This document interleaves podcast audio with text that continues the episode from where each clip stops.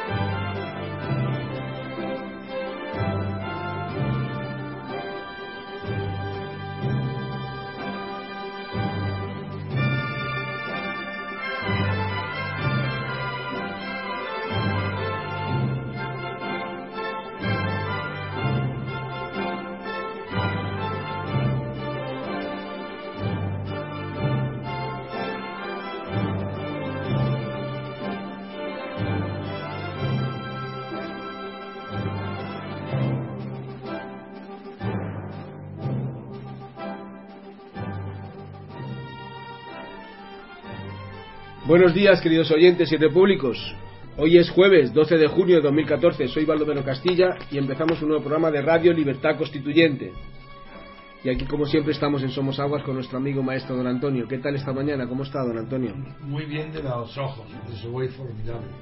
Pero desgraciadamente no me acompaña que la pierna más bien retrocede, cada día me duele más y ya desde luego creo que tengo que tomar la decisión definitiva de volver a operarme. Pero en fin, estoy Bien. optimista porque los ojos van muy bien. Muy bien. Ya, bueno, no, no- no necesito gafas y solamente ahora, como todavía hace tan poco tiempo que estoy operado, utilizo las gafas de ver lejos, gafas para lejos, me sirven para ver la prensa ahora. Y Amara lee muy bien. He visto que está que lee bien y sin, Sí, bien. dentro de lo que cabe. Bueno, en comparación con hace un mes, no, vamos. ¿no? Hace 15 días. O hace 15 días. Venga, vamos a ver Muy qué bien. noticia eliges. Pues la portada. Sí, vamos a elegir la, la portada del país y el mundo y de la noticia de la votación de ayer, que esa es la, ayer se votó la ley de abstención. Bien, titula el país. Felipe VI logra el apoyo de una amplia mayoría del Congreso. Bueno, pues ese titular es falso. Primero porque todavía no es Felipe VI. Para que sea Felipe VI tendrá que ser proclamado rey. Y proclamado entonces será Felipe VI. Antes no es Felipe VI. Antes es el príncipe de Asturias, candidato a ser elegido rey, lo que queráis. Pero lo que desde luego no lo es es Felipe VI. ¿Por qué no darle toda la prensa, todos los medios Felipe VI? Pues porque son triunfalistas para ver la adulación, para, quitarse- para ver que no hay ninguna oposición, que antes de que el rey abdicó, ya, lo dan Fe- ya, ya hablan de Felipe VI.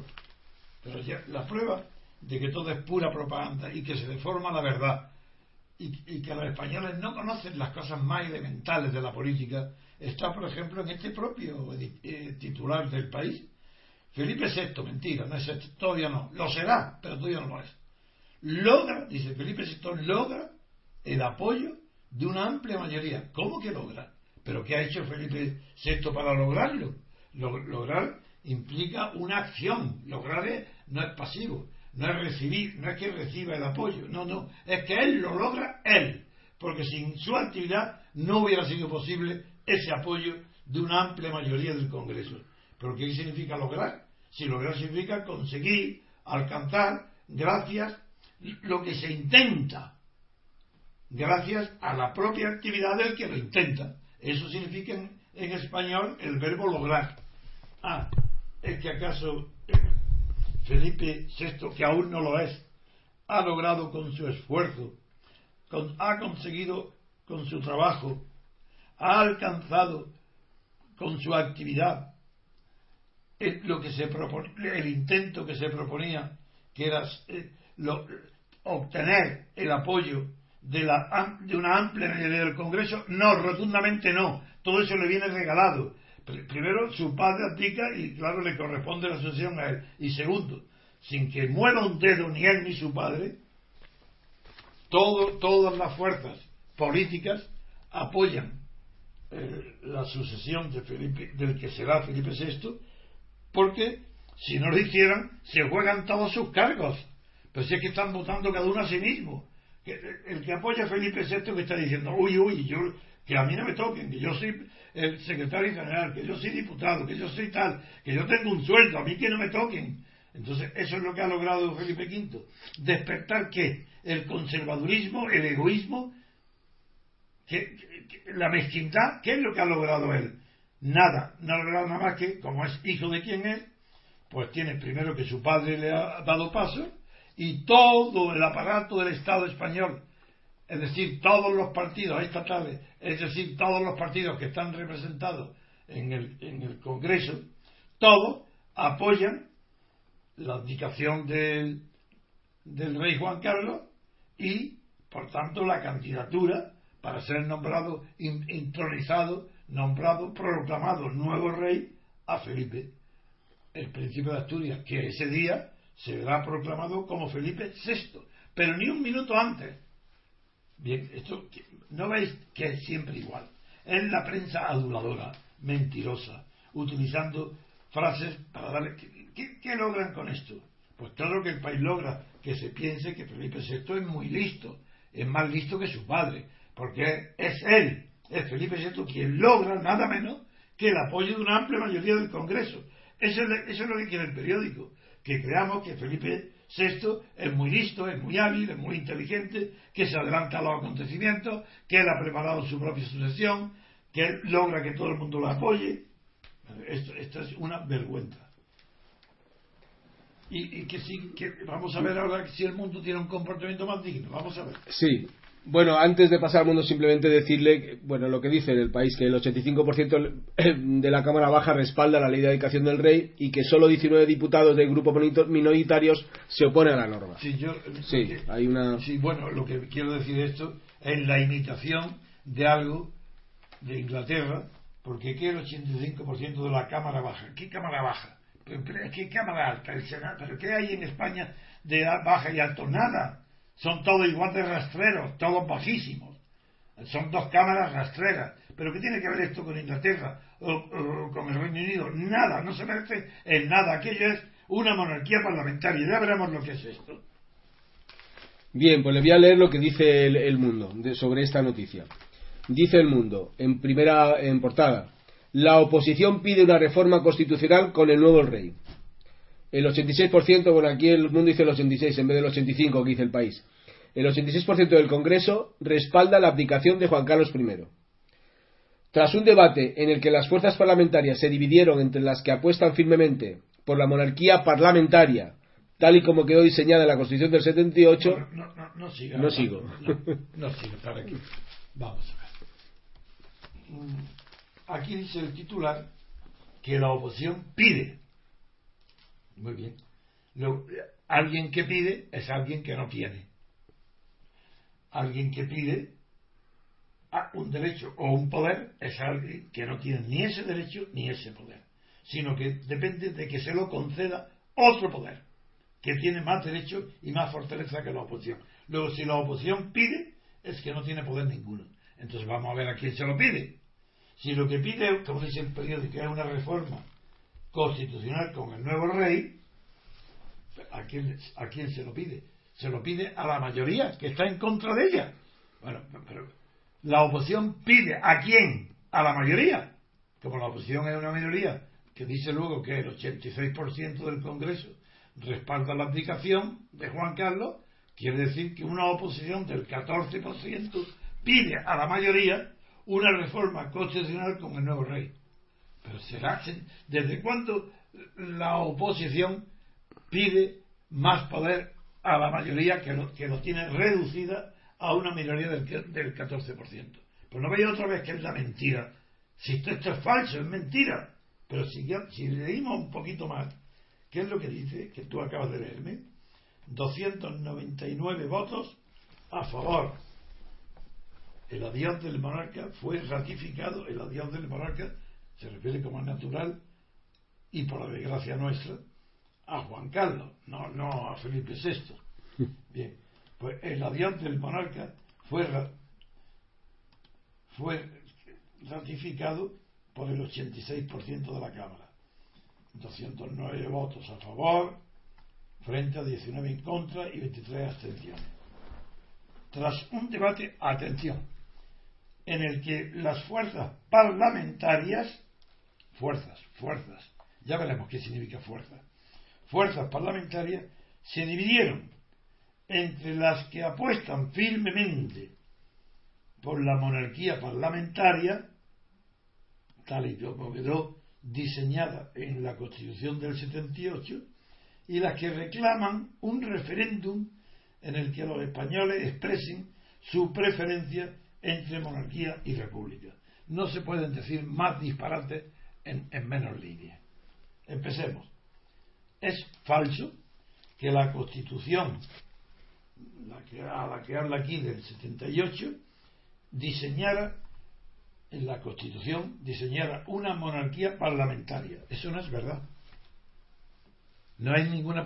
Esta es una ignorancia tan grande. Desde luego, yo estoy de profesor de la universidad y el primer y el último alumno me dicen esto están suspendidos. Y ahora me digo, usted no vuelva ni en septiembre. Usted no sabe, no se ha enterado de nada. Monarquía parlamentaria, ¿pero qué están diciendo? ¿Pero sabes lo que es la monarquía parlamentaria? Para que haya monarquía parlamentaria tiene que haber parlamento. Si no hay parlamento, ¿cómo va a haber parlamento? ¿Es que España tiene parlamento? ¿Desde cuándo? No, no nos hemos enterado. Pero vamos a ver, ¿quién elige a los diputados que entran en el llamado Parlamento? ¿Lo eligen los ciudadanos? No, no, ¿por qué? Porque los candidatos que van en las listas de partido lo elige el jefe de partido. Así lo elige el jefe de partido. En el Parlamento no es más que una reunión de los jefes de partido, acompañado de acólitos o monaguillos, que son los que han puesto sus nombres en la lista. Pero el Parlamento no tiene fuerza ninguna, pero ninguna. No es que tenga el 1%, no, no, el Parlamento no existe. Existen los jefes de partido. Ellos proponen las listas de partido. Son elegidos los que alcancen los votos para el número de diputados que correspondan a la votación. Y en el Parlamento se reúnen todos. Y en ese Parlamento, que es una casa de reunión, para comprobar, pasar lista y ver que están todos como en un colegio, pues ahí deciden que los que tienen la mayoría, la lista mayoritaria o la combinación de diputados que están todos en una lista, ellos eligen, ya veremos después, parece que eligen al presidente del gobierno, que ese sería el parlamentarismo inglés, por ejemplo. Los diputados eligen al gobierno y los que tienen los diputados que tienen una mayoría bien sea de un partido o de una idea eligen al que es jefe previamente a la elección de ese eh, partido. Eso es parlamentarismo. En España no. Porque no os dais cuenta que los diputados que ponen en la lista de candidatos el aparato del partido o el jefe de partido pone con la condición de que los elegidos hasta el según el número de votos cuando estén en el Parlamento, se obligan a nombrar primer ministro en Inglaterra, aquí jefe del gobierno, al jefe del partido que los ha puesto en la lista. Luego están obedeciendo órdenes los diputados. Se está cumpliendo un trámite, un requisito tan absurdo como que el Parlamento sobra. Si se reúnen en una sala de seis personas, siete personas, ocho personas, todos los grupos que tienen representación en el Parlamento se reúnen en una salita de, eso de seis sillas.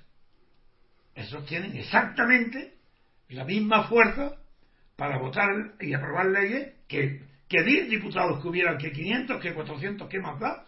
Si son ellos, tienen tan, lo mismo, tienen tal número de votos, pues cada uno tiene los votos y hace las leyes. ¿A eso se llama Parlamento? El, régimen parlamentario se distingue porque es el Parlamento el que sin mandato imperativo sin mandato imperativo, elige al gobierno. Ese es el parlamentarismo. Eh, la esencia del parlamentarismo no es la democracia, es la libertad de elección.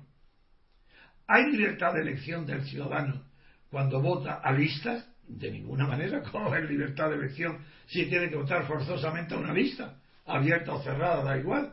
Luego, la entrada en el Parlamento ya no es libre, sino que está obligada a que entren en el Parlamento grupos y no personas, partidos y no individuos.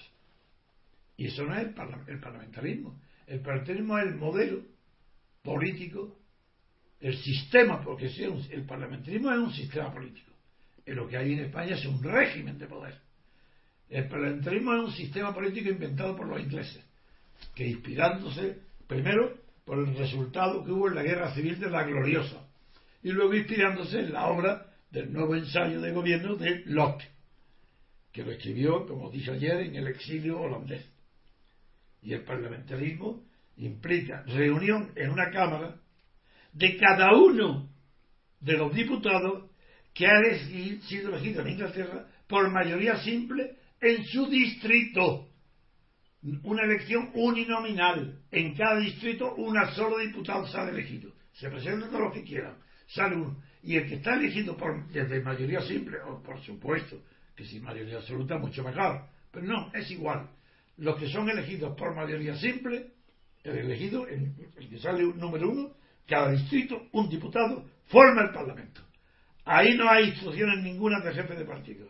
Otra cosa es que la costumbre de que los grandes partidos son los que organizan, financian y, y dirigen la política de, en tres o cuatro opciones distintas, luego los diputados que se presentan en los distritos se ascriben a uno de esos grupos, de esos partidos. Y entonces en el Parlamento eh, eligen luego cada uno a, a- a los que consideran jefes de su partido, pero no porque tengan órdenes, ni porque lo han puesto, el partido lo ha elegido como candidato. Se presenta quien le da la gana en Inglaterra. Allí, allí no, no hay una lista de candidatos hecha por el aparato. No, eso sería un fraude, eso sería una negación del parlamentarismo. El parlamentarismo está basado en la libertad de elección del ciudadano entre los diputados singulares y personales que se presentan en cada distrito de uno de entre los varios que se presenten que alcance la mayoría, simple o absoluta. Y estos no están obligados a nada. El que está elegido diputado en el Parlamento inglés no está obligado a votar luego primer ministro a los jefes de su partido. Puede hacerlo o no hacerlo, no está obligado. Lo hace porque es su preferencia ideológica, pero no está obligado. En España, o figuráis lo que pasaría en España si los, si los diputados del PP o los del PSOE, cuando lleguen a bueno, de elegir, no eligen a Rajoy presidente del gobierno, pero que eso sería, el hazme reír, sería una revolución. Eso es imposible. En España no hay parlamentarismo. Entonces, si no es una monarquía parlamentaria, como la inglesa, ¿qué es lo que es? ¿Qué, tipo de.? ¿Es una monarquía? Por supuesto. Es una monarquía porque no es una república. Y porque el rey no ha sido elegido. Y porque el rey hoy, el rey actual, el que hay todavía Juan Carlos, fue designado por Franco, por un dictador, por esa monarquía. Y ahora él abandona por miedo a quedarse sin apoyo y viene su hijo y su hijo todo el aparato toda la prensa le pone le regala le pone en la mano el trono el cetro y, y todo. Y el sillón le pone todo en la mano pues, y él no ha hecho nada. Sin embargo los periódicos dicen pide logra no pide no logra obtiene nada no ha logrado ni obtenido nada. Es que es el hijo de Juan Carlos y todo el aparato de poder del Estado se pone de rodillas para continuar con el hijo con los mismos privilegios que tenía con el padre. Eso es todo. Cada uno que vota, que ha votado a favor de la ley de abdicación, que ya el nombre se las trae, de ley de abdicación, pues ahí cada uno vota de- de- dentro del Congreso, que la palabra Congreso está bien, porque designa lo que es un Congreso. Cada uno vota a sí mismo. Todos los que votan a favor están diciendo no, que aquí no se mueve nada. Yo voto lo que tengo, aquí no se toca nada. ¿Y qué, y qué es lo que piden los 19? La, oposición que pide una reforma constitucional. En lugar, pide, ya he dicho antes. ¿Cómo, cómo, cómo no se les cae la, cara de vergüenza que el Partido Comunista esté pidiendo al, al- al partido franquista del PP de Heredero de Fraga, le está pidiendo una reforma constitucional como el nuevo rey. ¿Para qué? Que para que favorezca al Partido Comunista. Y esto lo pone la prensa y no, nadie lo critica, nadie se ríe. Dice, pero ¿qué, qué tontería están diciendo? ¿Cómo puede el Partido Comunista o Izquierda Unida estar pidiendo a Rajoy que reforme la Constitución con el nuevo rey. Bueno, todo, todo es tan ridículo y tan falso que claro, claro, voy a seguir leyendo para, para ver si corrigen. Es ya, esto no es una monarquía parlamentaria. Aprovecho para los que tengan más curiosidad o más cultura o quieran saber un poquito más, que la monarquía hay varias clases de monarquía. La tradicional no se conocía hasta el siglo XX, hasta que no entró en juego el fascismo, no se conocían más que dos tipos de monarquía, que era la constitucional y la parlamentaria. La primera que conoció el mundo fue la parlamentaria, la inglesa. Pero la segunda que conoció fue la que se instauró con la Revolución Francesa, cuando se reformó las leyes del reino de Francia con Luis XVI y se aprobó la constitución, pues en esa constitución el rey gobernaba y la oposición legislaba. Eso está ahí en la Revolución Francesa, en la primera constitución. El rey es el que nombra a los ministros del gobierno y el pueblo nombra a los diputados de la Asamblea, de la Asamblea que se llamó primero Asamblea Constituyente. Cuando termina la Asamblea Constituyente, que fue la primera, y se transforma en Asamblea Legislativa, es después de las primeras elecciones que se hacen con arreglo a la Constitución aprobada. Y la Constitución aprobada lo que aprueba, lo que consagra es una monarquía con Luis XVI llamada constitucional, porque separa el poder ejecutivo del poder legislativo. ¿Qué, ¿Por qué se llama constitución? Si es que hay que empezar por, lo elemental. ¿Qué hace una constitución? ¿Acaso una constitución que dice que todos dicen muy contentos en España la constitución que tanto trabajo nos dio que nos hemos dado. Eso es mentira. Nadie se ha dado constitución. La constitución que hay fue impuesta por una docena de personas escasas por muchas menos. Pero en fin vamos a ver qué significa esto esta constitución. Bueno pues la constitución de la revolución francesa era constitucional no porque había sido aprobada por una constitución, eso es evidente, pero no, no, el nombre de constitucional lo adquieren las monarquías que separan los poderes. Y repito, vamos a ver qué es lo que constituye una constitución. ¿Por qué se llama constitución? ¿Constitución de quién? ¿Del Estado? Ah, es que antes de la constitución no había Estado. Y la constitución lo crea, lo inventa. Decir, que Franco no era un Estado. La República no era un Estado. La monarquía de Alfonso XIII no era un Estado es esta constitución y ninguna otra anterior la que constituye el Estado, ¿verdad? Pues no, el Estado ya está constituido. La constitución tiene que constituir algo distinto del Estado. Ah, bueno, digamos así, sí, claro, lo que constituye, como dice, es la nación española. Ah, entonces con Franco no había nación española. Con Alfonso, la República tampoco, Alfonso tampoco. Ah, pues no, señor, es mentira, no constituye. Eso está constituido el Estado y la nación están constituidos porque son conceptos, ideas y realidades preconstitucionales. Entonces, ¿qué, ¿por qué se llama constitución? Hombre, los que hemos, conocemos la Revolución Francesa sabemos que se llama constitución porque por primera vez en la historia, en Francia, aunque ya estaba hecho en Estados Unidos, la constitución constituye algo que antes de la Constitución no existía. Es lo nuevo. ¿Qué es lo que hay de nuevo en una Constitución que antes no existiera? La separación de poderes. Eso es nuevo. Pero separación de poderes no es, no es separación de personas con distintas funciones, sino como con Franco unidad de poder y pluralidad de funciones. No, no, no. Aquí es división de poder, con división de funciones, para lo cual es imposible si no se separan los poderes en origen, no en ejercicio. Por supuesto, cuando hablan de que España está separado de los poderes, es que causa risa. Pero ¿cómo va a ser el mismo? Un juez no, está juzgando, pero no está legislando, ni está sentado en la Moncloa gobernando. Pues claro que tiene que haber unas personas que gobiernan, otras que legislan y otras que juzgan. Pero no hay constitución si esas personas no obedecen a un origen distinto para que se pueda decir que hay separación de poderes, cada uno de esos poderes tiene que estar legitimado por una elección diferente, no la misma elección, como hay ahora.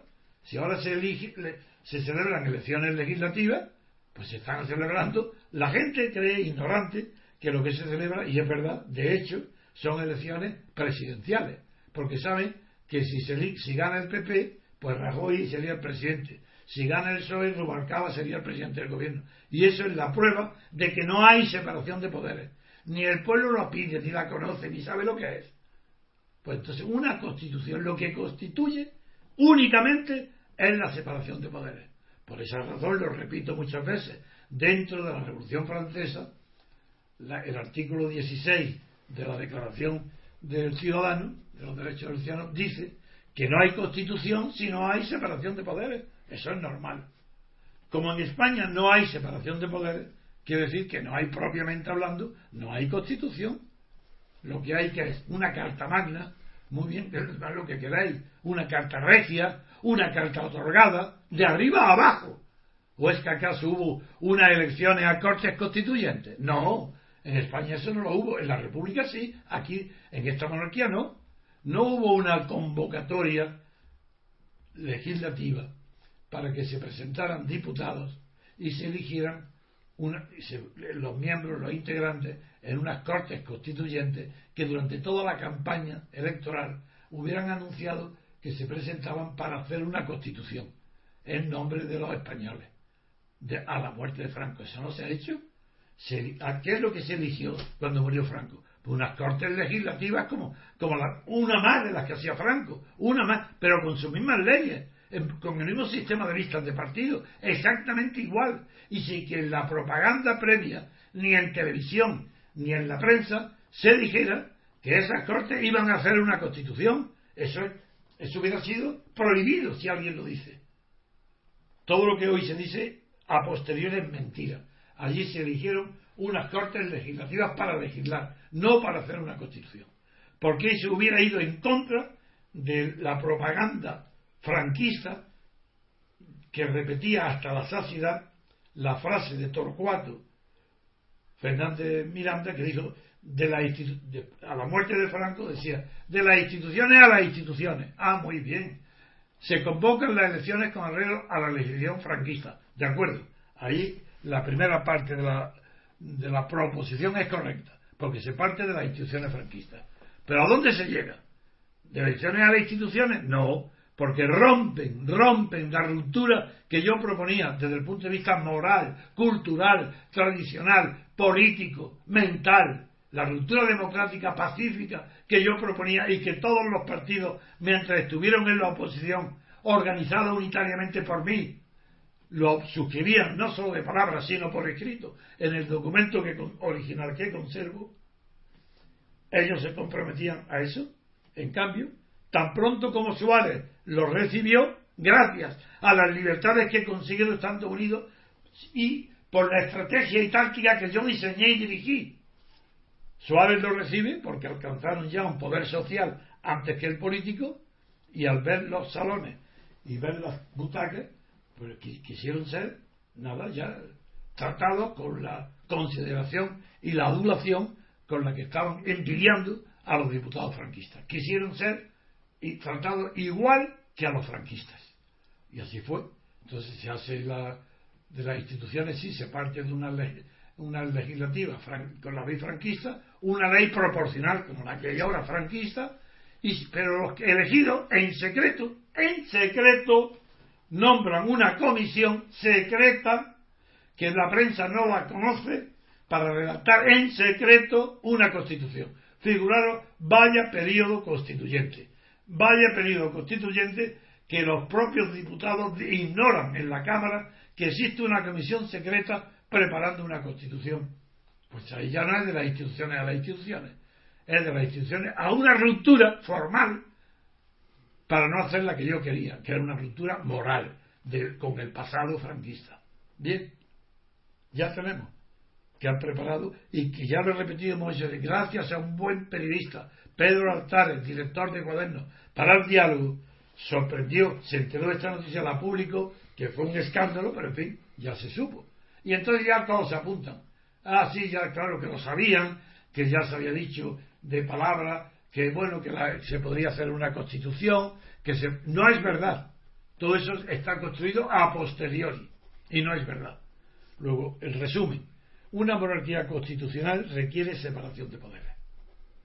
Por eso, las monarquías constitucionales pueden ser democráticas, porque hay separación de poderes y hay representación del diputado. Están, hay, hay, hay representación política porque no hay listas de partido. Cada diputado representa a su distrito, como en la Revolución Francesa. Luego en Francia también la monarquía burguesa, la de Luis Felipe de Orleans, también fue una monarquía constitucional, porque hubo separación de poderes. Y el legislativo estaba designado por el pueblo y el rey nombraba el ministro, que fue ministro Thiers. Sí, sí, el mismo que luego fue el verdugo de la Comuna de París eh, del año 71. Esas son las monarquías. Y en Alemania, la monarquía, el- el emperador, el zar eh, alemán, Guillermo, también era constitucional, porque había elecciones, pero el rey tenía el poder, gobernaba. Cuando el rey gobierna y el pueblo elige al legislador, hay monarquía constitucional y puede haber democracia. Solo que no es tan completa si, también el que gobierna no es elegido por el pueblo, entonces no es tan perfecta. Pero hay democracia porque hay separación de poderes. En cambio, en España, que, hay, que, cree que hay monarquía parlamentaria, no la hay, porque ni siquiera hay liberalismo. El, Parlamento, la monarquía parlamentaria, es la culminación del liberalismo político. El ideal del liberalismo político es una monarquía parlamentaria, sin separación de poderes. Hay liberalismo, pero no hay democracia. El ideal de la democracia es una república constitucional. Por esa razón, por esa razón, mi libro se llama Teorías puras de la República Constitucional. Porque no hay en el mundo, en la bibliografía mundial, ni una sola monografía, no libro, que trate de la República Constitucional. A diferencia de lo que sucede con la monarquía. Porque la monarquía constitucional sí que tiene antecedentes doctrinales y filosóficos, y precisamente muy profundos, muy buenos. El ideólogo, el jurista grande, que ideó la expresión y escribió los fundamentos de la monarquía constitucional, fue el alemán Julius Stahl. Para él, el mundo, después de la revolución, la- entiende por revolución no solo la revolución francesa, claro, pero es que entiende la revolución de las clases inferiores que quieren ser como las superiores. Es decir, para él el mundo se divide entre tradición y revolución. Pues la monarquía constitucional para él eh, se basaba en que esa división entre tradición y revolución alimentaba eh, esas ideas culturales alimentaban la elección de diputados a un parlamento pero que había separación de poderes porque los reyes como él defiende el, imperio guillermino defiende a los reyes el rey no está legitimado por el pueblo sino por la tradición entonces el rey gobierna y el pueblo legisla y esa es la monarquía constitucional como en España el rey no gobierna, pues no se puede llamar monarquía consti- constitucional. Solamente los ignorantes, los que no conocen nada del derecho público, le llaman monarquía constitucional. Pero ignorantes, si una monarquía no puede ser constitucional, nada más que en el caso de que ella gobierne, el rey gobierna y no legisla. Esa es la monarquía constitucional. Y en eso tampoco existe en, en Inglaterra, porque en Inglaterra existe lo que el rey, el rey no gobierna ni legisla, representa, pero ni gobierna ni legisla. Pero entonces, don Antonio, usted cuando, yo recuerdo que cuando antes de, de morir Franco o inmediatamente después o antes, yo creo que usted intentó con don Juan de Borbón, el padre de Juan Carlos, una postura parecida a la que usted está diciendo, es decir, que reinara don Juan, pero que hubiera una constitución con separación de poderes, con, con, representa- con representación por... Sí. ¿Cuál es esa, No, esa etapa o ese intento, digamos, con don Juan? No, eso fue otra cosa. Don Juan me pidió, él sabía que la monarquía en España solamente, después de, sobre todo después de la amistad conmigo y de tantísimas y tantísimas conversaciones, donde yo ilustré prácticamente a don Juan para que conociera los hechos que él no conocía, ni que don Pedro, ni Anzón, ni Pemán, ni todos los monarquías le iban a decir. Yo le hablaba de las ideas fundamentales de la Revolución Francesa, de la organización de la izquierda, de lo que eran comisiones obreras, de lo que significaban los partidos comunistas hoy. Entonces, y él, sabiendo, porque era bastante intuitivo inteligente, luego mucho más que su hijo, eh, te- teniendo la intuición de que la monarquía no podría salvar, llegar a, a ser una realidad en España, si no votaba también la llamada izquierda, decir, pues me pi- y pensó entonces que la única manera de que la monarquía pudiera ser votada en un referéndum, que es lo que yo le pedía, él me pedía garantía y si ese referéndum cómo lo puedo ganar, el hombre, porque él sabía, por lo que estaba viendo en Francia, por lo que ya conocía, que el presidencialismo, tanto el americano como el francés, era el futuro, que el presidente era lo que tenía por venir, no un rey. Y entonces, como él conoció, yo les puse la idea mía de la República Nacional, me preguntó si eso era compatible o no una monarquía con un presidencialismo. Y le dije que sí, que en teoría sí. Y le hablé de Benjamin Constant, de De Gaulle, de todo, que aunque no fuera rey, pero que se había reservado un papel arbitral. Y me pidió, don Juan, que yo escribiera algo corto, y fue en dos folios lo hice, que le resumiera, y que se lo mandara, se lo di a él, y que se lo mandara a un especialista de derecho constitucional de prestigio mundial. Y él, yo le dije que encantado, y que eligiera a él. Y él había ido a hablar, o preguntó, y me dijo que si yo conocía a Maurice Duverger. Dije que no, personalmente no, pero su obra sí, lo conocía. Y aunque no era muy original, pero claro, era, era un buen especialista en derecho constitucional. Y lo hice. Le mandé a Duverger, le escribí, le, puse una carta, le mandé y, y le, ya se puso en contacto conmigo y lo cité para una cena en París para presentarle a don Juan. Y lo invité tanto a don Juan como a Brigitte Berger en mi hotel en París, que era el Hotel Loti. Allí los tres solos, le presenté, me di, Diverger dirigiéndose a don Juan, le dijo que había estudiado atentamente los dos folios que había enviado, y don Juan, con mucha impaciencia, le preguntó qué era le parecía, y mirándome a mí primero y luego a él, dijo: Eso hubiera sido el sueño de Benjamín Constant. Que yo entonces lo he repetido, o sea, no entendí bien por qué me deciste, pues sí, porque aunque yo conocía a Benjamín Constant, había algunos eh, fragmentos de sus escritos políticos que no los había leído. Y cuando me dijo eso, por curiosidad, leí toda la obra política entera y me encontré por qué decía eso, claro.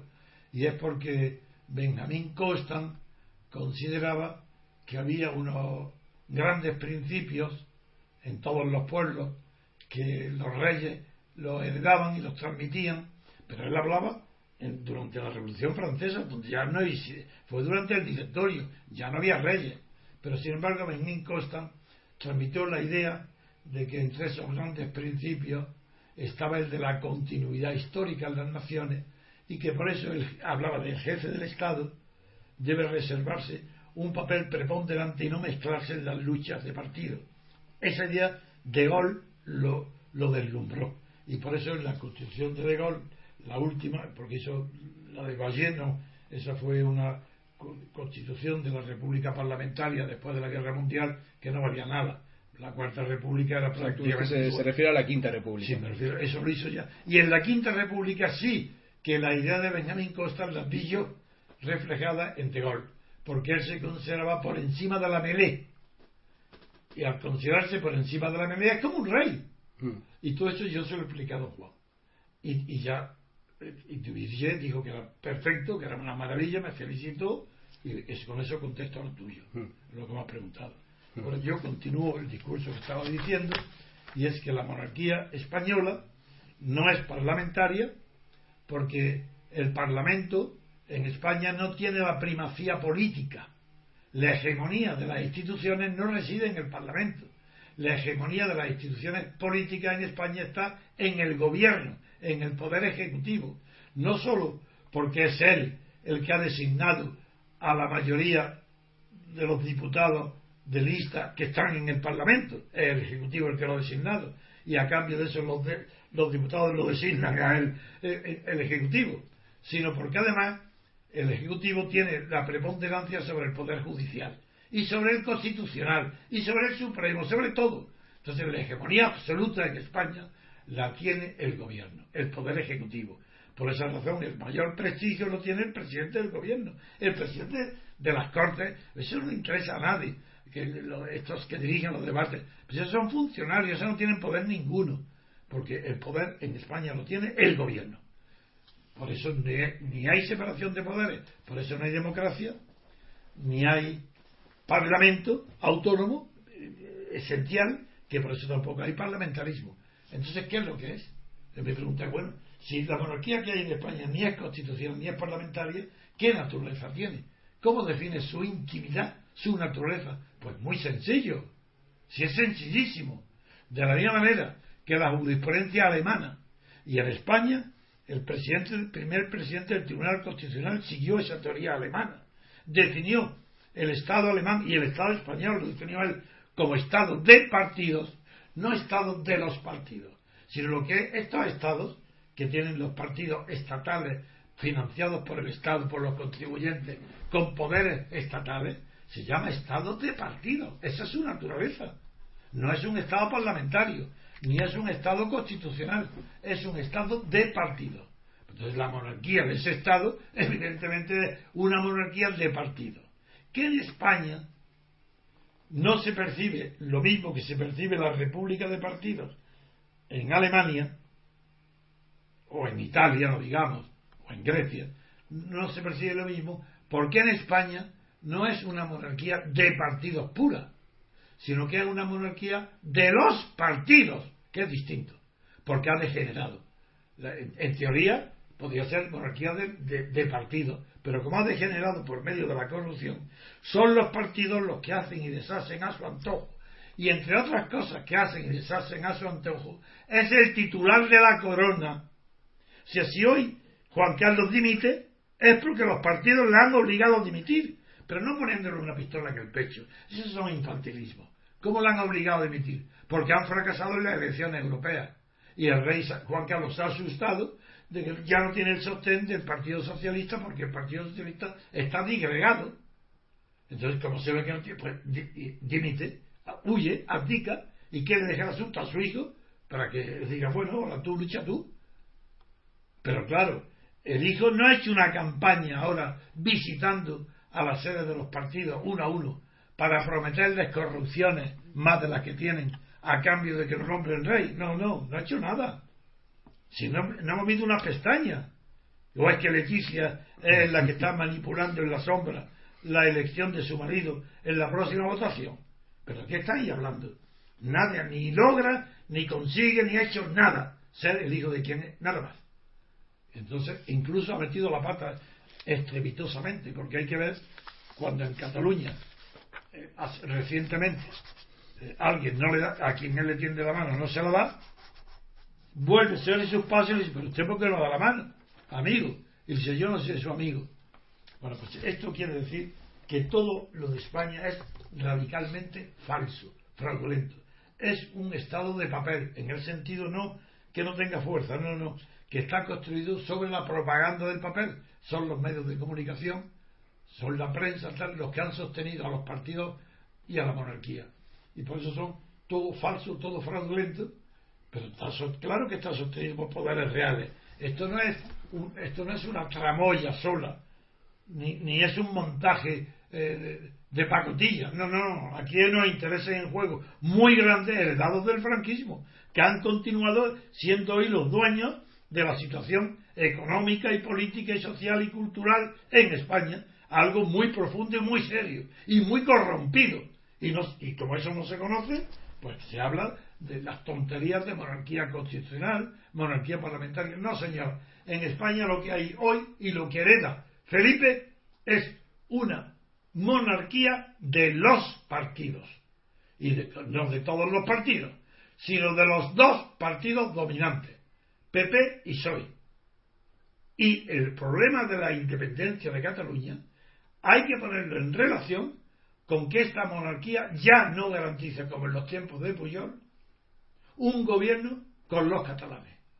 Entonces, todo esto hay que relacionarlo para saber la complejidad de la mentira y del fraude cometido en España para que sigan teniendo el poder los de siempre, los mismos que lo tenían bajo Franco. Si hoy hay más diferencias de riqueza que la que había en tiempos de Franco. En fin, con esto vamos a pasar ya a la exposición, a continuar la exposición de mi eh, descripción de lo que es el poder legislativo en mi libro Teoría Pura de la República. Bien, vamos a hacer una pausa, ponemos un poco de música y seguimos con ese, con ese tema que usted dice.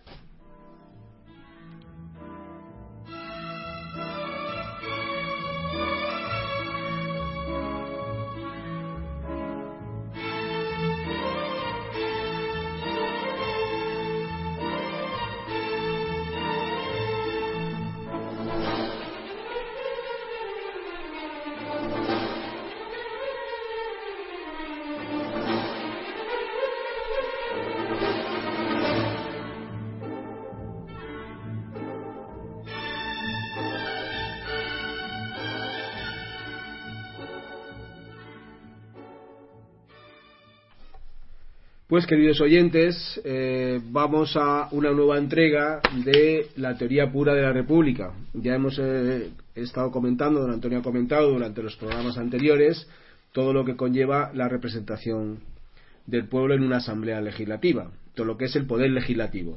hemos hablado de las mónadas. La representación política. Política. Hemos hablado de las mónadas, hemos hablado de los distritos electorales, hemos hablado de de su origen, de su origen del de, tipo de poder, de los sistemas que hay de elección, eh, el sistema mayoritario, el sistema proporcional, que es el que hay en España ahora mismo, que, de listas. de listas. Y entonces hoy eh, vamos a hablar ya eh, de, de, lo que son las elecciones en, en, en sí, o sea, del concepto Más elecciones más profunda. Entonces le voy a leer. el si- análisis filosófico en realidad de lo que es la- representa la elección.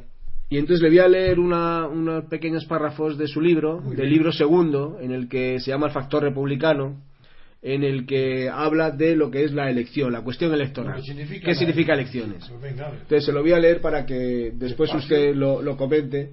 Despacio porque no tengo la memoria tan rápida de antes. Tengo que leerlo despacio para que yo vaya masticándolo. Sí, pues dice usted en su libro, para entender la cuestión electoral debemos partir de la imposibilidad de comprenderla con, cierto, con criterios formales y de la necesidad de pensar ex novo la naturaleza del acto de votar una lista de desconocidos, sin elegir a persona no vinculada a la disciplina del partido. De De partido. El choque contra el sentido común es tan brutal que nos sitúa ante algo distinto de la imaginación de lo real, ante una infa- fantasía infantil, un juego entre discapaces ilusos. Fantasía, en griego aparición, o acto de mostrarse, era en Platón la apariencia contrapuesta al conocimiento de lo real, la sombra de las cosas verdaderas. En los estoicos, la representación cataléptica Esa era la fantasía. esa era la, la fantasía. En San Agustín, una fuerza interior del alma. En la escolástica, una facultad receptiva o creadora de fantasmas. En los modernos, una imaginación lúdica que juega libremente con las representaciones para producir figuraciones fantasmagóricas del como sí. No el de la filosofía ficci- ficcionalista, sino el de la comedia de enredo. Sí, porque el de la filosofía es Weisinger, que en 1911 escribió un maravilloso libro sobre la, que se llama así, justamente la filosofía del como sí, y es lo más parecido a lo que hay hoy, aunque él lo escribió en época tan temprana y, antes de los fenómenos de las dictaduras totalitarias, tanto de la eh, nazis como la comunista y la fascista, sin embargo, es de una actualidad brutal, porque en la filosofía del como si él describe que vivimos lo que como vivimos hoy, parece como si estuviera el presente describiendo lo que ve. Vivimos como si hubiera democracia, como si hubiera representación, como si los periódicos dijeran la verdad, como si los partidos no fueran Estado, como si todo es como si fuera, pero no es verdad, no, nada es lo que es. Pero vivimos engañándonos a sabiendas, nos engañamos porque de otra forma no podríamos vivir. Ese es el resumen de la filosofía del como si, que vivimos como si las cosas fueran lo que dicen ser, pero sabemos todos que es mentira, que todo es falso, pero vivimos como si fuera verdadero. Esa es la teoría de filosofía de Weisinger. Bien, pues sigo. Dice, el sistema proporcional, sin posibilidad de ser representativo. El sistema proporcional de elecciones. De elecciones, que es el que hay en España. La lista de partidos. La lista de partidos, que es el que hay en España actualmente y en prácticamente toda Europa. Sí, sin- Sin posibilidad de ser representativo de la sociedad ni de los electores, ¿Cómo, ¿Cómo va a ser representativo de la ciudad y los electores si, es, si quien lo hacen son los partidos políticos, hacen las listas, pues son representativas esas listas de los partidos, pero no de la sociedad ni de los electores. dice, tampoco pueden representar a los partidos presentes en el Estado. Ah, ya en tanto, ver, claro, sigue, sigue, sigue. que ya son órganos permanentes del mismo. Pero esto es importantísimo. ¿Cómo un partido hace la lista? La lista representa al partido. Pero el partido, ¿cómo va a representar a algo que él que sea él mismo cuando él mismo está ya en el Estado como órgano del Estado? Financiado por el Estado, pagado por el Estado, con atributos de Estado tanto para los recursos constitucionales, es un órgano. Yo no digo la palabra que los partidos estatales de hoy son órganos del Estado, eso no lo digo yo, eso lo dice toda la jurisprudencia alemana. La que defiende el Estado de partidos reconocen que hoy los partidos son órganos del Estado. Entonces, ¿me queréis explicar a alguien si comprende cómo un órgano del Estado puede ser representante de qué? Si es de sí mismo. Pero ¿cómo? El partido, órgano del Estado, se representa, como él hace las listas, se representa a sí mismo. Ah, amigo, entonces es una doble representación. Por un lado, el partido es un órgano del Estado, está presente en el Estado. ¿Cómo puede lo que está presente ser representado? Eso es imposible. Y volvemos al absurdo de Rousseau, que ya lo denunció. Donde el pueblo esté presente, donde el soberano esté presente, no cabe la representación. Bien, es que hay acaso algo más soberano en el mundo actual que los estados. El Estado es el que tiene la fuerza. El soberano es el Estado. Cuando se dice que la legítima, la soberanía la- está en, en el poder ejecutivo, en tanto que hay gobierno del Estado. Pero la soberanía no está, ni ha estado jamás en el pueblo, ni podrá estar jamás. La soberanía está en el Estado y en concreto en aquel órgano del Estado que dispone de la fuerza militar y de la fuerza judicial, que son órganos del Estado, como los partidos políticos, son órganos del Estado. Esto altera por completo toda la visión que tradicionalmente se tenía de las elecciones y altera la visión que hoy tiene un catedrático de la universidad que sigue repitiendo los tópicos y las tonterías de hace 100 años, como si no hubiera cambiado la naturaleza total de lo que es la representación política, el hecho de que los representantes sean partidos estatales. Es- Eso ha cambiado totalmente y aquí siguen repitiéndose las tonterías de los representantes del pueblo, pero ¿cómo? Son representantes del Estado y ellos mismos son órganos del Estado y tienen una doble representación porque están a la vez presentes como órganos y representantes en tanto que constitutivos de la Asamblea Legislativa. Sí, le voy a leer lo que usted dice, que ver, dice con, con otras palabras, pero está diciendo esa idea. Dice, los partidos incorporados a la estructura del Estado realizan la proeza obicua de estar en misa estatal y repicando a misas electorales. Eso O sea, de estar doblemente presentes en el Estado, sin representar nada de la comunidad nacional, de la sociedad civil, ni de los electores. Lo están como órganos permanentes en la estructura del Estado y como órganos transitorios de sus funciones según la cuota electoral obtenida. La sábana fantasmagórica de votantes de listas no oculta la realidad de la corrupción generada con el festín del reparto del Estado, en proporción a la cuota obtenida por cada partido estatal. Para millones de votantes, las elecciones municipales, regionales y nacionales en el Estado de partidos no son menos asuntos públicos de, de los que hayan de preocuparse cada cuatro años, sino el más importante asunto privado de sus vidas profesionales, del que han de ocuparse todos los días del año. Como los buscadores de oro, pocos son los que viven del filón encontrado, pero son legiones los que dedican sus vidas a buscarlo. Si las estadísticas publicaran la repercusión del factor electoral en la acumulación de capitales, calificación de terrenos, concesión de licencias y colocación de aspirantes a funcionarios, todas situarían el horizonte de los votantes y empresarios de la corrupción en el panorama electoral, en la coincidencia en las urnas de las ambiciones de dinero y poder, en el horizonte donde se junta el cielo de la política con la tierra de la especulación y la colocación. Claro. Es que el, el gran problema está que incluso, para que os deis cuenta de la gravedad de lo que acabas de leer, que ahora voy a seguir comentándolo yo, basta pensar que un país tan honesto como Suiza, que tiene una ventaja sobre España casi abismal, eso parece que es otra cosa, distinta de un pueblo. Eh, porque si nosotros somos pueblo, Suiza es otra cosa. Bueno, pues en Suiza, unas encuestas las más serias y científicas que se han hecho, ha resultado que el 25% de los votantes suizos declaran que en ellos repercute en sus economías personales y domésticas el resultado electoral. Luego ahí tenéis claro cómo lo que yo he dicho en este libro, que lo escribí antes de saber lo que pasaba en Suiza. Pues ahora las encuestas dan la razón al análisis de mi libro. Es decir, que en Suiza el 25% de las familias, su economía doméstica cambia en función del resultado de las elecciones. En Suiza. Figuraron lo que pasará en España. No el 25%, aparte que será más del 50%, pero es que no es que cambie algo, es que cambia totalmente. Es que si una lista de las fortunas recientes atribuiría a la influencia de las elecciones y de los partidos políticos, pues eh, probablemente el 80% de las nuevas fortunas.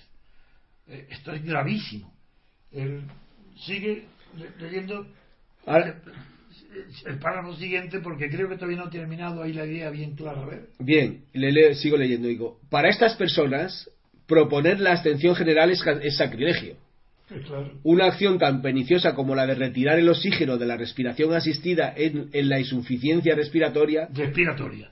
Así, no es, no es que, es que eso, esa acción de abstenerse es tan perniciosa, tan peligrosa, tan suicida como retirar el oxígeno de la respiración asistida en la insuficiencia respiratoria. Ahí está. La idea de una abstención masiva produce en el horizonte vital de los espíritus corrompidos en las urnas una conmoción ambiental tan atosigante como la sufrida en Chernóbil. Eso es. Que lo que yo quiero expresar en, en estos párrafos cortos, porque necesariamente mi libro, aunque es voluminoso, pero que si yo llego a escribir todo lo que tengo en la cabeza cuando estoy escribiendo, es que no, necesitaría una enciclopedia. Yo podría escribir mil, dos mil, tres mil páginas sin, sin levantar la cabeza. Bien, la degeneración de los pueblos que es lo que quería yo expresar aquí, es inevitable si el panorama electoral coincide con el horizonte vital de las ambiciones empresariales o personales, que es lo que acabo de comentar con lo de Suiza. Porque, y aquí quiero hacer una reflexión filosófica también, pero fácil de entender, un resumen, porque ese el horizonte, la noción de horizonte, es lo que se tiene, lo más lejos que alcanza la vista en un paisaje. Muy bien, ese es el horizonte geográfico, pero el horizonte vital es lo que más lejos se tiene en la vista de las ambiciones. Y en el estado de partido, en las elecciones estas que estamos comentando, ese horizonte es de tal naturaleza que degenera todo lo que toca porque ese horizonte está ya degenerado. la idea, para comprender el sentido profundo y general de esta funesta realidad en el sistema proporcional de elección, basta saber que la noción de horizonte, que tiene una larga tradición en el pensamiento filosófico, llegó a ser constitutiva de la personalidad en las célebres fórmulas por ejemplo, esa que Ortega define como suya y que no es verdad, porque como siempre oculta la fuente de la que copia. Bueno, yo soy yo y mi circunstancia, ese es el horizonte vital. Bueno, esa fórmula no es de Ortega, es la copia de Max Stirner. Y yo me di cuenta cuando leyendo la Sagrada Familia de Marx y, Engels hace una crítica formidable ellos a Max Stirner. Y ahí está la fórmula. El que la quiera comprobar que lea la Sagrada Familia de Carlos Marx y ahí encontrará de dónde ha copiado Ortega la fórmula yo soy yo y mis circunstancias.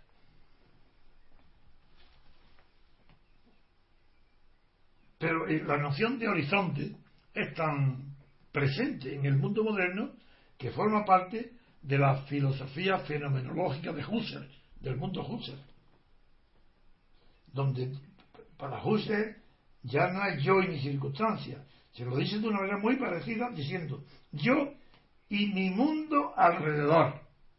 Cuidado, ¿eh? Porque esto ya es una noción casi, casi biológica. El castor, por ejemplo, ¿qué podría, si hablara el castor, qué nos diría? Yo soy yo y mi mundo alrededor que yo construyo. Porque el, castor no se encuentra con el mundo alrededor, lo hace él.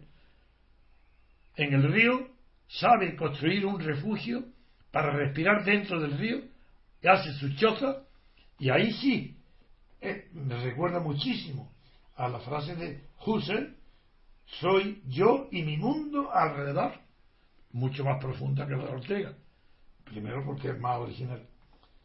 También en el propio Heidegger, en la filosofía existencialista, la noción de horizonte vital, que es de lo que estoy hablando ahora, refiriéndome a las elecciones, que constituye en la corrupción general del Estado partido el horizonte de más de la mitad de la población, si es que en realidad es el horizonte de todos los que votan. Todos esperan ganar algo. Pues bien, ahí, para Heidegger, considera que el tiempo es el horizonte de cualquier comprensión del ser. El tiempo, claro, es su obra, ser y tiempo, pero es que ahí dice que es el horizonte. Y, dentro ya, claro, de la propia filosofía existencialista, tenemos también a Carl Jasper, que como es psicólogo, pues ya expresa diciendo vivimos y pensamos siempre dentro de un horizonte. Eso dice Jasper. Bien, yo lo que digo es, vivimos y pensamos en función del horizonte de los partidos estatales, de las elecciones falsas de partidos estatales. Esa es la causa principal de la degeneración cultural, moral, histórica, filosófica y vital del pueblo español. Está degenerado porque su horizonte son las elecciones de partido. Por eso he citado estas grandes autoridades filosóficas, para ver la importancia que tiene el concepto de horizonte. El horizonte vital en el estado de partido se perfila con el, como un arrebatacapas del horizonte electoral de la partidocracia proporcional. Las empresas planifican, mira, está clarísimo, si es que las empresas planifican sus oportunidades de negocio. Pero ¿cómo que sus oportunidades? En función de sus oportunidades de corrupción. Así las empresas consideran las elecciones como el momento crítico donde van a definir cuál es su crecimiento, cuáles son sus negocios, de cómo van a operar en función de las elecciones. ¿Cómo? Por eso esa propaganda de todos los periódicos, hay que votar, hay que votar, el horror a la abstención. ¿Por qué todo el mundo tiene miedo y pánico a la abstención? Porque sin, si hay abstención se derrumba el horizonte. Se cae el horizonte de los empresarios, de la, oligarquía, de los empresarios que viven de la política o que se aprovechan de la política. Está clarísimo. El horizonte electoral es el desde el cual se organiza, se planifica y se alimenta la corrupción política.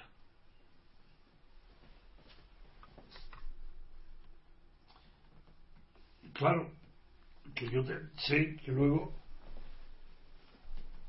si yo continúo, sé que continúo y si me, ayuda. Sí.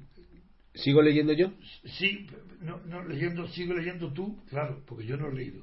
Eh, lo que sigues tú diciendo luego eh, es que yo comento de todo esto y tú si puedes seguir eh, leyendo la parte referente a esto que digo, digo yo que toda la decadencia cultural depende de este horizonte electoral sigue leyendo y a ver Sí. si sacamos otras conclusiones concretas de este momento. Sí, le, voy a le- le- le- le- leo, le leo. Dice, la decadencia cultural está motivada, entre otras razones de orden educativo y de trastorno de valores, por la generalización del horizonte electoral, Esto es lo que quiero en decir. tanto que definidor del horizonte personal. Eso, eso es.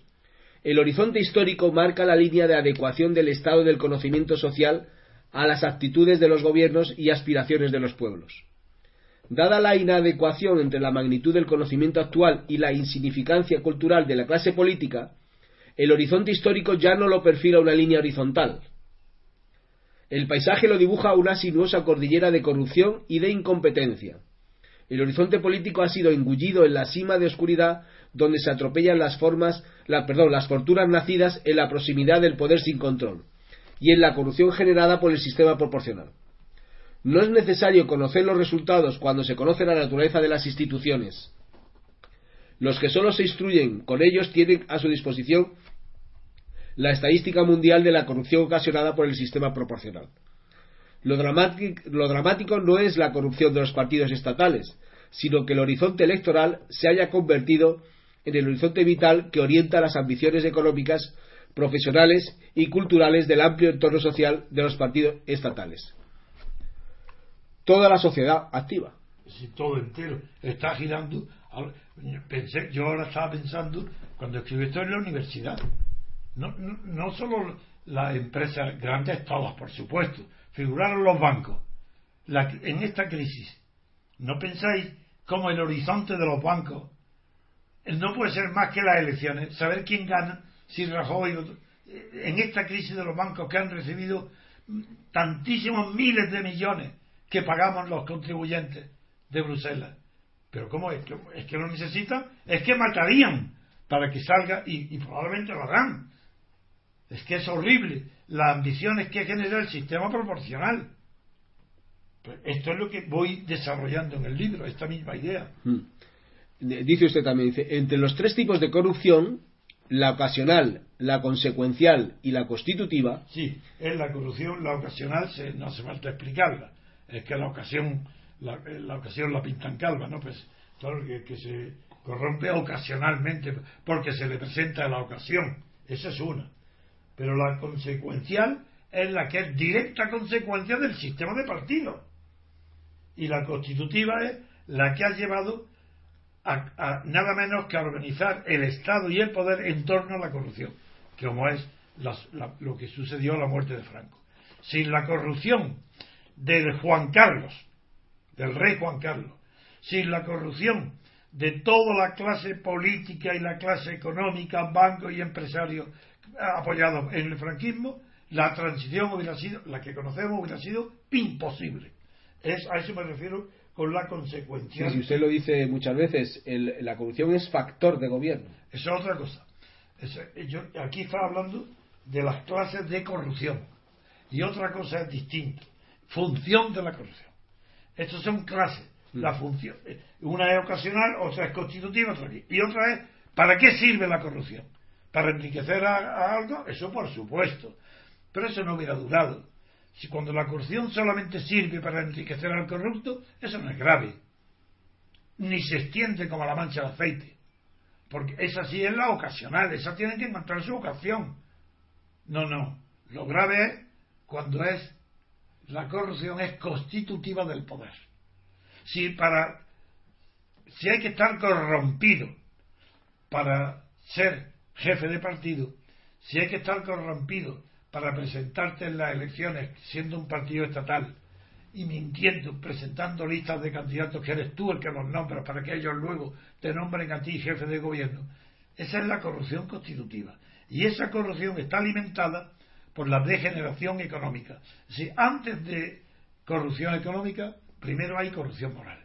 Cuando murió Franco, lo primero es corrupción moral. Y esa corrupción moral, quien la crea de manera ejemplar y la extiende, es Juan Carlos, el rey de España, que traiciona a su padre. Lo traiciona porque no, en contra de las órdenes expresas y escritas de su padre, acepta la, la, la monarquía que le, la corona que le ofrece el dictador Franco, en contra de, la dinastía monárquica. No tiene legitimidad de origen ninguna, porque está en contra de su padre. Bueno, esa es la primera corrupción. Pero la segunda es que no tiene un duro en el bolsillo y siendo jefe del Estado adquiere una fortuna inmensa, que el New York Times la cifra en dos mil millones. Muy bien, yo no sé si eso es verdad ni me importa. El hecho es que la corrupción del jefe del Estado ha sido el ejemplo, ha sido el aldabonazo, la llamada, el toque de campana, el tono de arrebato para que todo el mundo que pueda se corrompa. Así la corrupción de Juan Carlos ha sido la licencia para corromperse dada a todos los españoles, especialmente, claro, como es natural, a la clase dirigente, porque el pobre trabajador no tiene medio de corromperse. Pero el que tiene un cargo político, tiene, ha dado, Juan Carlos dice corromperos, corromperos como yo he hecho. ¿Y eso? ¿Y qué, qué dijo Carlos Solchaga? ¿No acordé de sus palabras? Este, podéis enriqueceros. Nunca. Eh, digo la misma consigna de Thiers cuando se dirigió a los franceses en, en el año, en los primeros años de la década de 1840, diciendo franceses enriqueceros. Eso dicho con el gobierno socialista de Felipe González fue la consigna de Sorchaga. ¿O es que podemos olvidarnos de esto? ¿Eso es corrupción? Bueno, mucho más grave que corrupción. Eso es un gobierno que está pidiendo a gritos al pueblo que se corrompa. Esa es la realidad. Pues le sigo leyendo. Eh, bueno, dice el estado de Yo te he interrumpido para, decir la distinción que hay entre el origen de la corrupción, los tres tipos, y la función de la corrupción. Sigue leyendo. Sí, digo, dice, el estado de partido se construyó con el diseño de la corrupción constitutiva, es lo que hemos estado hablando. Dice, que no aparece como fenómeno degenerativo de algo anterior. Que no aparece. No aparece como fenómeno degenerativo de algo anterior, sino como virtud generativa de una nueva clase de degeneración política. Eso es lo que pasó a la muerte de Franco. Exactamente esto. Repite, para que lo oigan todos los lectores. Que no aparece como fenómeno degenerativo de algo anterior, sino como virtud generativa de una nueva clase de degeneración política. Porque bajo Franco había corrupción ocasional, pero no constitutiva. Por eso, lo que ahora aparece como fenómeno no es una degeneración de lo que antes había, no es así. aparece como una virtud, no degenerada, sino generadora de una nueva clase de degeneración política, la que hoy, que parece, ahora sí, que viene bien lo que tú me interrumpiste antes. Eso sí es factor de gobierno. Hmm. ¿Por qué? Por esa virtud. Porque ahora la corrupción es factor de gobierno, que no lo era con Franco. Con Franco era el miedo. El factor de gobierno con Franco era el miedo. Hoy, la corrupción. Sigo leyendo. Para comprenderlo basta compararla con los dos tipos de corrupción clásica. La ocasional, inevitable por su carácter individual y aislado, no entraña peligro serio para las sociedades. No hay ladrón sin ocasión. La consecuencial solo pone en peligro la estructura de la institución de la que es consecuencia, y es evitable mediante reformas estatutarias. La actual crisis financiera descubrió que la corrupción de los ejecutivos de banca y entidades aseguradoras era mera consecuencia de la laxitud en las normas internas de control y en las externas de vigilancia. Por eso se piden a la vez urgentes reformas de la estructura dirigente de las entidades corrompidas y en su control por las autoridades financieras. La corrupción constitutiva es de naturaleza tan distinta de las otras dos que apenas presenta similitudes con las del ladrón o el del banquero. La única a la que se asemeja es a la de la mafia. No se acabará con ella sin saber la causa que la reproduce por sistema. La razón de que sea tan profunda en el estado de partidos es fácil de explicar, aunque para los partidos sea imposible de entender. La corrupción de partido es inevitable, no porque los electores sean indiferentes a ella, como parece, sino porque votando por deber cívico y siendo corruptos todos los partidos, no pueden elegir el al menos malo, sino al que consideran más afín a sus ambiciones materiales, aunque sea el peor. Lo que engendra y perpetúa la corrupción de partido y la degeneración política es el sistema proporcional de la irrepresentación. La única forma inteligente y pacífica de romper la inercia de este perverso continuismo habiendo horizontes sanos a la sociedad, sería una gran abstención que deslegitimara de golpe al sistema electoral de corrupción proporcional. Bueno, sí, yo creo que en ese, cuando cité un estudio muy, muy difundido, que a mí me causó mucha impresión, de una experta que es Susan Ross Ackerman. La puedes leer, ¿ah? que, que yo creo que Sí. ahí hablo de ella. Sí, dice Susan Ross Ackerman, una experta mundial en estadística comparada sobre la corrupción política, codirectora del Centro de Derecho, Economía y Políticas Públicas de la Universidad de Yale y ex consultora del Banco Mundial, afirma de modo categórico que la peor combinación, la que más alienta la corrupción, es la de un sistema político basado en un presidente con amplios poderes y legisladores elegidos por un sistema de representación proporcional. ¿Está claro? Eso es. Decir, la experta del mundo que ha dedicado su tiempo y su vida a este estudio de la corrupción concluye que lo decisivo es el factor de elección proporcional. Sí, Dice dos factores que se reducen a uno, pues los amplios poderes presidenciales son inherentes y consecuentes al sistema Eso lo proporcional. digo yo. Ningún parlamentario de la mayoría y ningún tribunal de justicia osará controlar al presidente que los ha nombrado. Eso es lo que está pasando, lo que pasa en España. Sí. Sigue. Pero, con ser tan grave, la relación causal entre sistema proporcional y corrupción no es la peor calamidad en los pueblos de etnias diferentes o con aspiraciones nacionalistas, desleales con la nación donde se integraron durante siglos. En esos países, entre los que se encuentran importantes estados de Europa Occidental, el sistema proporcional aumenta el poder numérico y la intensidad sentimental de los partidos nacionarios, disminuyendo el sentimiento partido nacionario. nacionarios. para no decir nacionalista. Es una nueva palabra que he puesto en circulación, aunque yo mismo lo utilizo poco, para describir el fenómeno del separatismo. Que nacionalista, por ejemplo, Franco era nacionalista, pero al defender la nación española no era separatista. En cambio, el nacionario es una palabra muy bien etimológicamente traída a cuento, porque de la misma manera que reaccionario sabe muy bien lo que significa, y también el nacionario el que quiere hacer de la nación el centro suyo de su universo.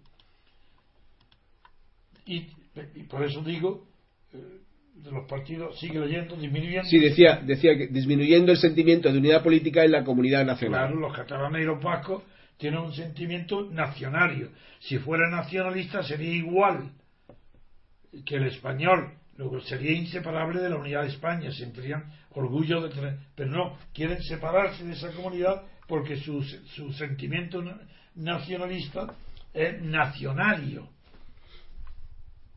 Bien, ahí después hace usted referencia a un tal John Basil Utley, un senior fellow de- del Atlas Economic Research Foundation Sí, y editor de The Times o de, of de América en Washington. Washington DC, especialista en la estadística mundial sobre el efecto perverso del sistema proporcional, sí, en tanto que fomenta el espíritu disgregador de las naciones estatales. Ha denunciado denunció la política de Estados Unidos. ¿no? en Irak, sí, precisamente por la contradicción de elegir el sistema de representación proporcional para conseguir la instauración de la democracia en una nación unida, cuando está ampliamente demostrado el fracaso del sistema proporcional como factor de unidad o de integración nacional en todos los países, estén o no desarrollados. La- Sí, esto es verdad. Que ya que hablamos de Irak, eh, recordáis eh, la relación que tiene el presidente Bush, que ordenó matar moscas a cañonazos como represalia por el, el atentado islamista, o de ciertos islamistas, de, de un grupo terrorista, el atentado del 11 de septiembre, ¿no? Sí, no me acuerdo, que el, sí, el 11 de septiembre, el atentado a las Torres Gemelas. Sí, las Torres Gemelas, el 11 de 11, septiembre de eso. 2001, de 2001. Igual que era absurdo replicar al 11 de septiembre con una guerra contra Irak que ha conducido a lo que hay hoy. ¿Qué es lo que hay hoy? Primero, que está la situación de Irak infinitamente peor que con Assad, que con Hussein. Infinita- infinitamente más muertos, heridos, atentados, desorden, yihad, con un islamismo que antes no existía. Eso lo ha creado Bush, apoyado, entre otros, por el pequeño español Aznar. Aznar. ¿Os acordáis? Que Aznar dijo, miradme a los ojos, yo he visto el arma de destrucción masiva en Irak, pues mira ahora lo que ha hecho en Irak, que vean qué está pasando hoy en Irak, que mire lo que sucede hoy en Irak, consecuencias directas de una guerra absurda e inoportuna y contraproducente para los intereses de Occidente. Esa es la realidad. Lo que usted dice aquí de que introdujo, introdujo el sistema proporcional, también hizo lo mismo Estados Unidos cuando ganó la Segunda Guerra Mundial y lo introdujo en Europa, ¿no? Sí, claro. Es lo mismo, es la- el sí, mismo- Pero que- sí, pero la diferencia es ¿Mm? que en- cuando lo hizo Estados Unidos, mm, en primer no lo introdujo, ya existía en la República de Weimar. Segundo, lo que lo hizo fue como un expediente inmediato para tener dialogantes con los que pactar el plan Marshall y la reconstrucción de Europa. Y por eso llamó a los de Nauer, a los de Gasperi, y claro, como no tenían poder ninguno, sabía que la manera de tener en 24 horas el poder total es si se le da a alguien el poder de la ele- eh, convocar elecciones por el sistema proporcional, lo que pasó en España cuando murió Franco. Si Suárez le da el sistema proporcional a Felipe González, a Santiago Carrillo, ya saben que en, en su partido ya son jefes. ¿Quién va a discutir a ellos si ellos tienen la facultad de nombrar a todos sus diputados? En fin, con esto creo que hemos llegado al término de la charla de hoy, que me ha gustado especialmente porque he puesto en relación directa las grandes nociones de filosofía de horizonte con la repercusión que tiene el en, en España el horizonte electoral en la corrupción de las grandes empresas y de la gente cercana al poder. Muy bien, pues aquí acabamos. Muchas gracias a, los oyentes y de públicos. Les recordamos nuestra web www.diariorc.com y nuestro podcast en ivos.com. Muchas gracias, don Antonio, y hasta el próximo programa.